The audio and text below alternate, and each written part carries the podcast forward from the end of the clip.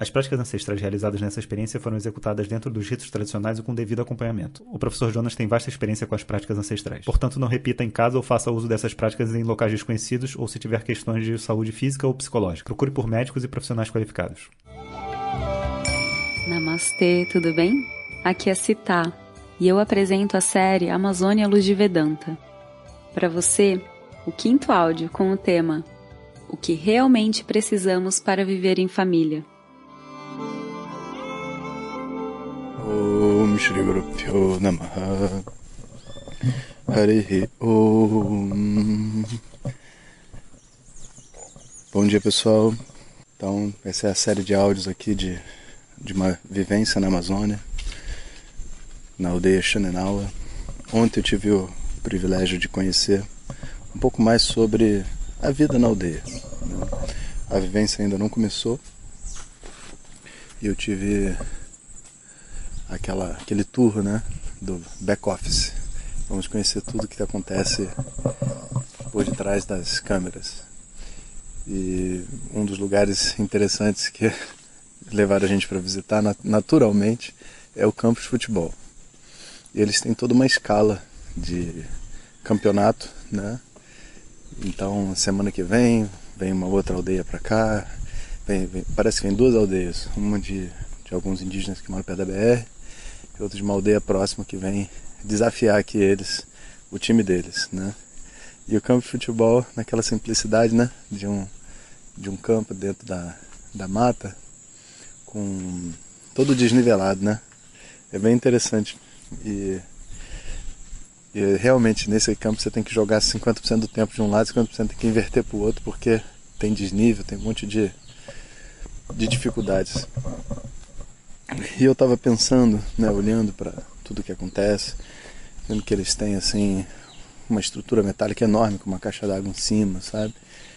É, o que tem assim, eu fiquei questionando, né, como é que veio parar essa estrutura metálica aqui? Não, foi uma empresa que contratamos uma vez, eles vieram de barco e instalaram. Mas apesar de ter ali aquela caixa d'água enorme, você não tem água em todas as casas, né? Então é como se não houvesse um plano urbanístico, sabe? De como que as coisas vão vão fluir pela aldeia, sabe? Como é que essa essa movimentação vai vai vai funcionar, né?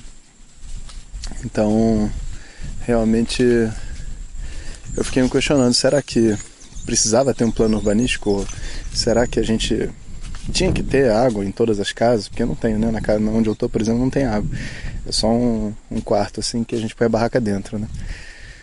Mas também você olha para as pessoas e está todo mundo feliz, todo mundo vivendo a vida deles. De repente não é isso que eles realmente precisam, sabe? De repente dividir o banheiro para eles não é a prioridade da vida deles, né?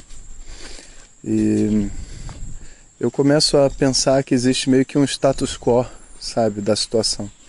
Tipo, a vida aqui está equilibrada e está funcionando do jeito que está. A gente vir com um olhar ocidental, olhar não ocidental, né? Que é ocidente também. Você vendo? Isso que é mania. Vir com esse olhar de, de civilização moderna e dizer como que isso deve ser é meio ridículo, né? Por mais que existam existam certas coisas que eu acho que a gente pode aprimorar, né? Como por exemplo o método construtivo. Vejo que tem muita muita muitas casas, muito é tudo parece meio faroeste americano, sabe? Construído assim de de ripas de madeira que vão se fechando e vai vai formando a casa. Mas é, isso não é o método construtivo natural, né, do povo. Esse é um, eu acho que já é uma adaptação e talvez seja a realidade de muitas aldeias. Eu acho que teve uma desculturalização. E depois dessa desculturalização existe uma espécie de aprisionamento às margens da sociedade moderna e sem também, vamos dizer assim, o conhecimento ancestral presente em todas as direções. Né? Então você, a gente sabe que na parte das medicinas, das vivências, esse conhecimento está presente, mas ao mesmo tempo na parte da da construção não. E se você for ver, a principal atividade da aldeia é a construção civil. O pessoal está construindo o tempo inteiro e se não está construindo, está manutenindo. Tipo, cortando grama, limpando, abrindo. Então, 50% da aldeia, pelo menos, está trabalhando aqui na, em construção. Os outros 50% está cuidando das crianças, cuidando das casas, pescando, sabe? E aí os, o, o 0% que não conta é, é o pajé, é, o, é quem tem alguma atividade espiritual fora da, da curva, né? Então, a ideia também de que a gente chega numa sociedade e a espiritualidade é a principal coisa, isso não é verdade. É verdade nem aqui nem na Índia, sabe? Na Índia também. Se você chegar numa aldeia, não é todo mundo professor de Vedanta, nem tem um professor de Vedanta num raio de não sei quantas centenas de quilômetros, um professor de sânscrito, um médico ayurvédico, né? E para essas tradições elas poderem ser preservadas, né? O que eu sinto é que precisa ter uma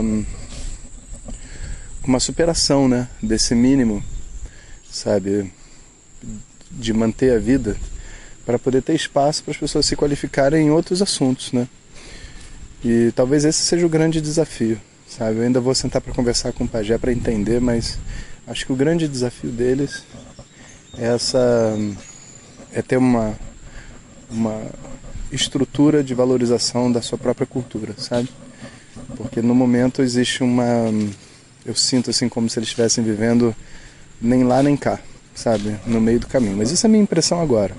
Vamos aguardar alguns dias também, sabe? Para entender melhor o que é esse povo à luz das práticas ancestrais deles, né? Que vai ser uma outra visão completamente diferente. Então fica aqui, né? Essa reflexão para nós, sabe? Do que que do que, que é a nossa perspectiva né, de civilização e do que, que realmente importa, sabe, para uma, para uma aldeia. Se você estivesse morando com a sua grande família, né? Grande família porque hoje a família tem 4, 5 pessoas, né?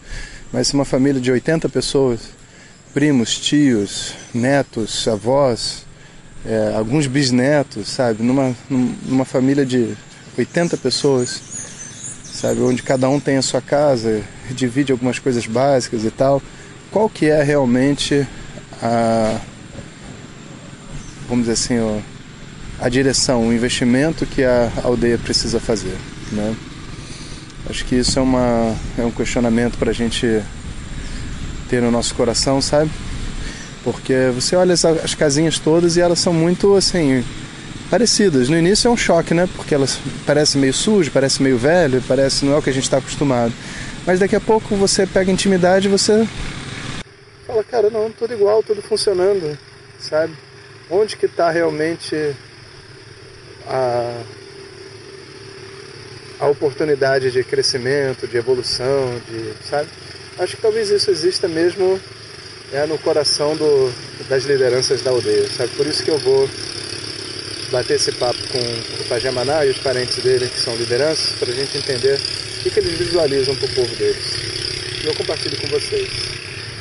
Um abraço grande a todos. Olha o barco passando. Até amanhã. Arião. Obrigada por ouvir. No áudio de amanhã, o professor Jonas vai contar sobre a experiência de acompanhar o feitio, que é uma parte importante da cerimônia do Uni, ou ayahuasca. Se você deseja receber esses áudios diretamente no teu WhatsApp, é só entrar em www.vedanta.life e clicar no botão WhatsApp ou acessar as redes sociais do professor Jonas. Nos vemos amanhã. Harion!